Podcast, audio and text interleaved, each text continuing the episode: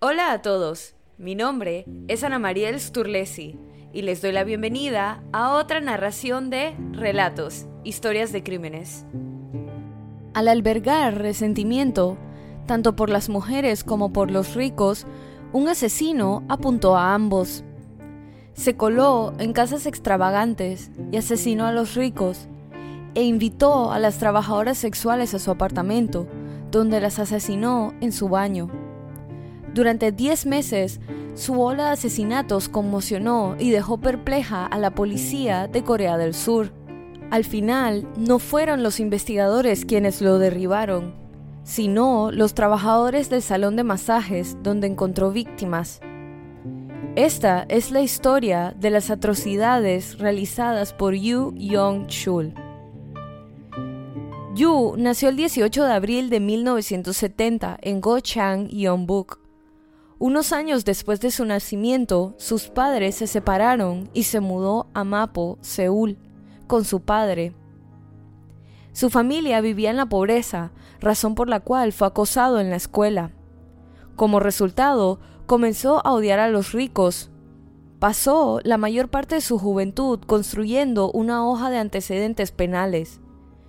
Yu fue condenado por robo en 1988 y 1991 robo en 1993 y robo, falsificación y robo de identidad en 1998. En el año 2000 fue condenado por violar a una niña de 15 años y enviado a prisión. Tras las rejas, sus odiosas fantasías comenzaron a solidificarse en planes. Yu leyó artículos sobre el asesino en serie coreano Yeong-do Yeong, que había atacado a personas ricas y pensó en hacer lo mismo. La mujer con la que se casó en 1991 y con la que tuvo un hijo se divorció de él en octubre del año 2000. Yu fue liberado de prisión el 11 de septiembre de 2003 Solo dos semanas después de su liberación, el hombre comenzó lo que sería una serie de horribles asesinatos, creando su odio hacia las mujeres. Después de que Yu Yong-chul salió de prisión en septiembre de 2003, comenzó a tramar su primer asesinato. Compró armas y practicó matando perros. Luego, el 24 de septiembre de 2003, 13 días después de su liberación, atacó por primera vez. Al igual que Yeongdu Yeong, Yu quería matar a los ricos. Fue el exclusivo barrio de Seúl de Singsadong y se coló en una casa de dos pisos propiedad de Lee Deok Soo, de 72 años, y su esposa Lee Eunok, de 68.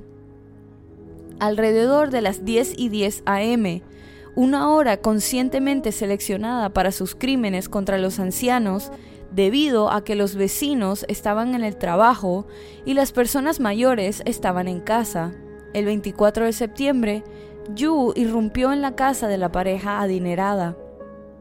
Deok-su fue apuñalado en el cuello con un cuchillo y luego Yu procedió a matar a los dos a golpes con un martillo casero. El martillo que Yu usó a lo largo de sus muchos asesinatos fue uno que había personalizado para adaptarse a su agarre, reemplazando el mango largo estándar por uno más corto y rellenando los huecos con silicona. Antes de abandonar la escena, limpió todo y preparó la escena para que pareciera un asesinato motivado por un robo al destrozar el armario de la pareja sin tomar nada en realidad. Luego cerró la puerta principal y salió por la misma. Se dio cuenta de que había dejado atrás su cuchillo, así que rompió el pomo de la puerta, volvió sobre sus pasos y recuperó el cuchillo. La policía encontró huellas de zapatos en esta escena que eventualmente se vincularían con sus próximos asesinatos. A partir de ahí, los asesinatos de Yu se aceleraron.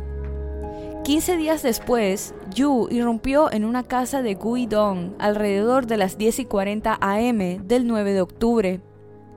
Primero se encontró con la abuela de 85 años, Mo Kang, y le rompió la cabeza con su martillo y la apuñaló. La esposa del propietario, Lee Mo, bajó las escaleras y vio la escena frente a ella. Yu la amenazó y la sentó en el sofá, preguntándole quién estaba arriba, a lo que ella respondió que su esposo y su hijo.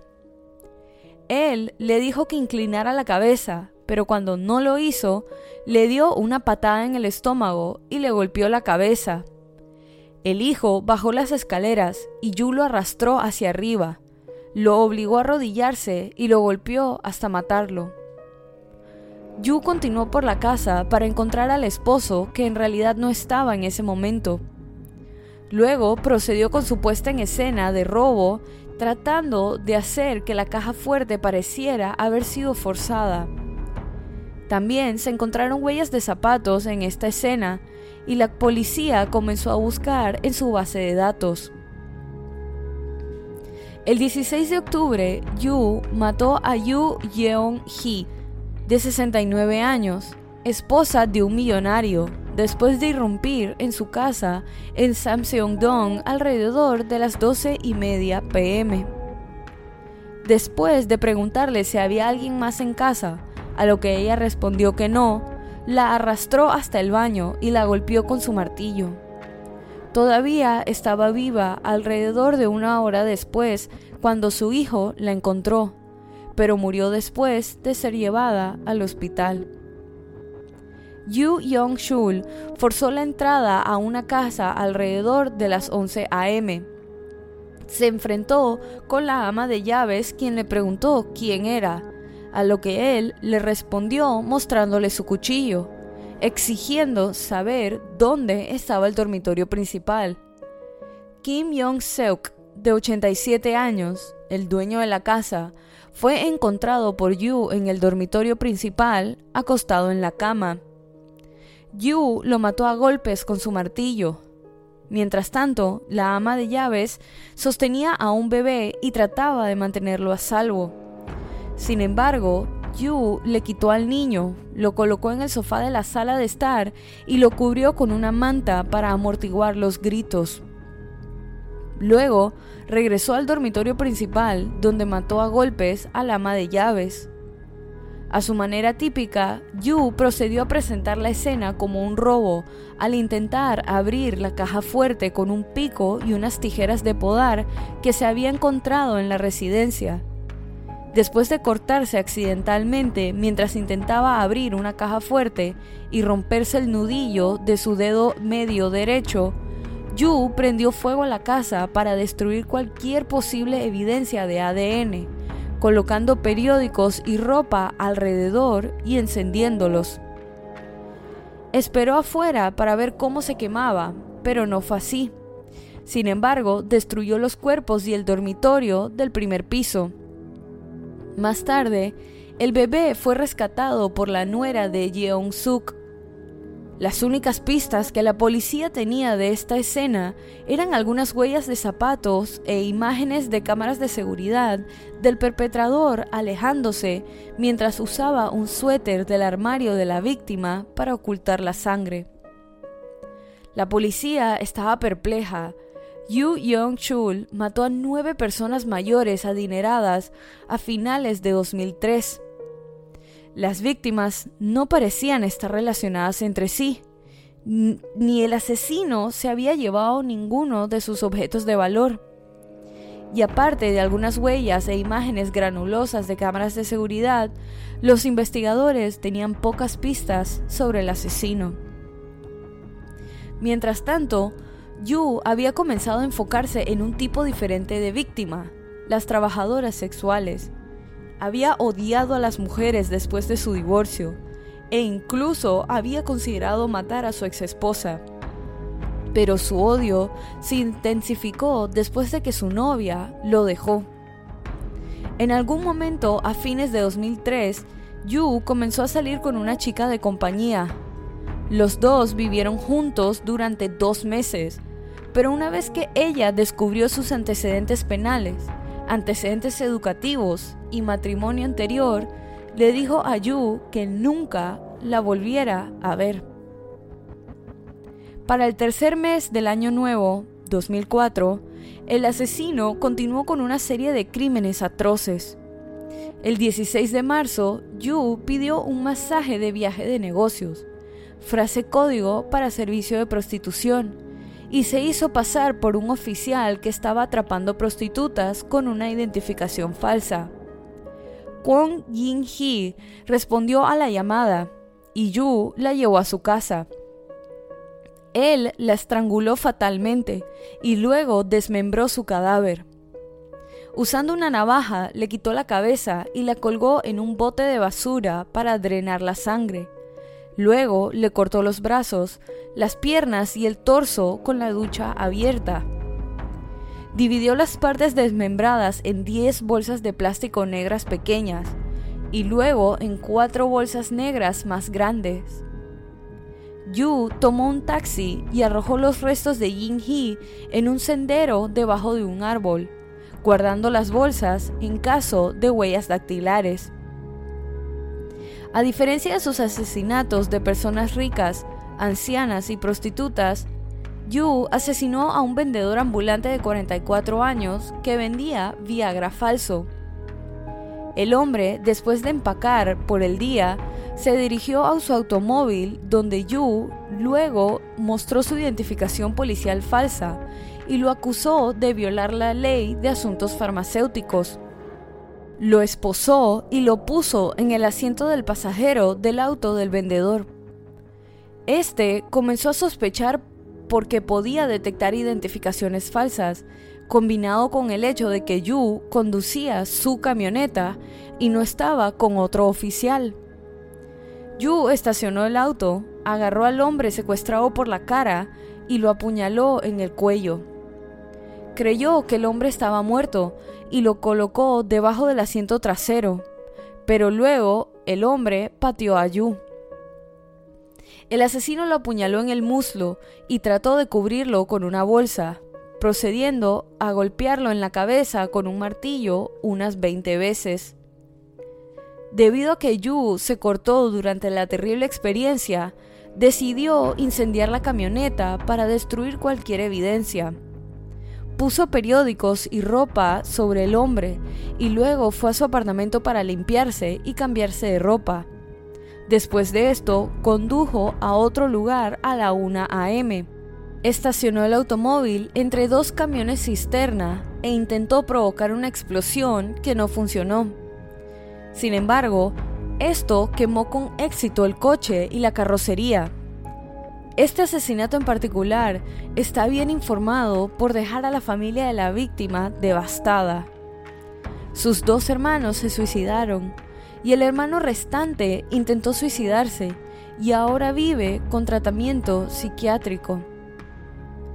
El comienzo de la ola de asesinatos de Yu contra las mujeres vio a Yu Yong-chul llamar a una chica de compañía y convencerla de que fuera a su apartamento, como lo hizo con Kwon Jin-hee en marzo. Tuvieron relaciones sexuales, pero después de que ella vio las esposas, comenzó a sentirse incómoda. Yu la llevó al baño y le hizo cosquillas juguetonamente. Ella se agachó en respuesta y luego él la golpeó hasta dejarla inconsciente con su martillo. Se puede ver un patrón en los asesinatos de Yu en los que prefería atacar desde arriba con su víctima arrodillada o agachada y por lo tanto en una posición vulnerable. También tendería a mostrar afecto y ternura antes de matar a sus víctimas. Luego la decapitó con su navaja en el baño mientras aún estaba viva. Yu desmembró su cuerpo y también le cortó las yemas de los dedos con unas tijeras y las arrojó por el inodoro.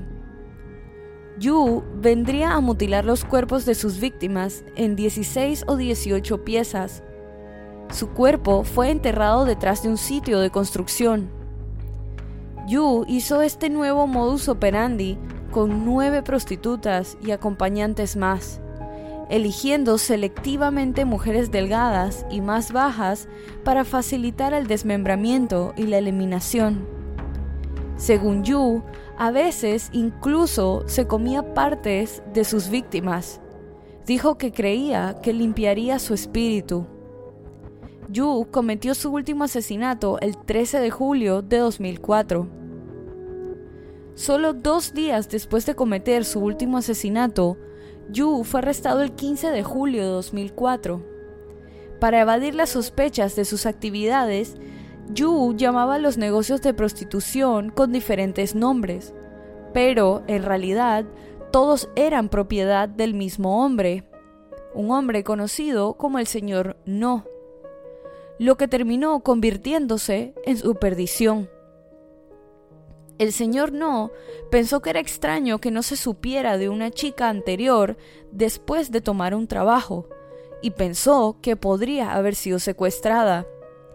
Otras dos mujeres también habían desaparecido, y todo después de responder a llamadas del número 6523. No llamó a otros dueños de salones de masajes cercanos y escuchó que otra mujer estaba desaparecida después de una llamada del mismo número.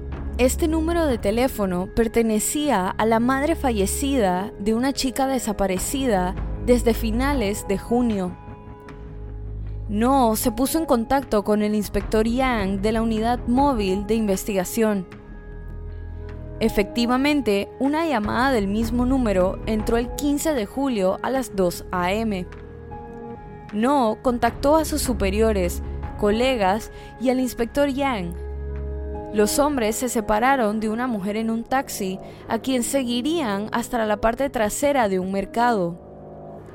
Yu llamó para cambiar el lugar de reunión y nuevamente para quejarse de que la mujer era demasiado alta y volvió a llamar a otra mujer. Mientras tanto, Yang buscaba números de teléfono de hombres en parques y callejones para tratar de encontrar al culpable. Yu finalmente dijo que le gustaba la tercera mujer que enviaron y le dijo que se reunieran en el callejón detrás del mercado. Yu apareció en el lugar y los hombres se acercaron y lo registraron. Yang lo esposó y se apresuró a subirlo al auto. Estaba masticando sospechosamente con fuerza, y los hombres trataron de detenerlo y abrirle la boca. Yu estaba tratando de destruir varias tarjetas de masajes de viajes de negocios. Luego su teléfono se cayó, proporcionando una pieza más para el rompecabezas. Los últimos dígitos del teléfono eran 6523. Yu Yong-chul fue transportado a una estación de policía en Seúl y mientras tanto fue tratado como un ladrón debido a la falta de pruebas de los asesinatos. Los hombres que ayudaron en su arresto contribuyeron en gran medida a la investigación y verificaron el historial de suplantación de identidad policial de Yu. Yu confesó bastante rápido los asesinatos y dijo que mató a 26 personas comenzando con la pareja de ancianos en Sinsadong, hasta la última mujer que mató dos días antes. Mientras estuvo bajo custodia, Yu fingió tener una convulsión. Le quitaron las esposas y lo dejaron sin vigilancia con la puerta abierta. Escapó fácilmente y fue a su casa a destruir pruebas, Luego, Yu fue a un motel y también compró 360 pastillas para dormir. A pesar de su fuga, fue capturado alrededor de 11 a 12 horas después de que una patrulla móvil lo vio en el cruce de una rotonda. Tras su segundo arresto, Yu confesó todos sus crímenes a la policía y agregó que hablaría con sus víctimas durante aproximadamente una hora preguntándoles sobre sus vidas personales antes de matarlas. A lo largo de su tiempo bajo custodia, cambió su historia muchas veces, pero accedió a llevar a la policía a los cuerpos. Durante esta expedición, se le obligó a usar un impermeable amarillo y una máscara para ocultar su identidad. De ahí el apodo de Raincoat Killer o el asesino del impermeable amarillo. que en particular no se usaba con tanta frecuencia en Corea, sino más bien al nivel internacional en los medios. Se registró el apartamento de Yu y se informó que estaba limpio y ordenado, y mantuvo un álbum de recortes obsesivamente ordenado. Yu afirmó que había comido algunos de los órganos internos de, sus, de cuatro de sus víctimas para limpiar su espíritu o curar su epilepsia. No hay pruebas sólidas de que haya hecho esto, pero según los informes, cuatro cadáveres no tenían órganos. Yu Yong-chul dijo en particular que habría seguido matando si no lo hubieran atrapado. Una de las críticas sobre cómo se manejó el caso fue la falta de comunicación entre los departamentos de policía.